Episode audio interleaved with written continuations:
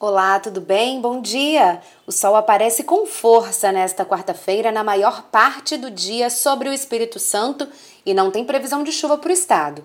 As condições do mar mudam um pouco. Hoje as ondas ficam em torno de um metro de altura, com ondulação variando entre leste e sudeste. O período de pico fica em torno de 7 segundos. O vento nordeste sopra entre 5 e 11 nós, com rajadas de até 15 nós. Acompanhe mais notícias sobre o tempo na programação da TV Vitória. Até amanhã.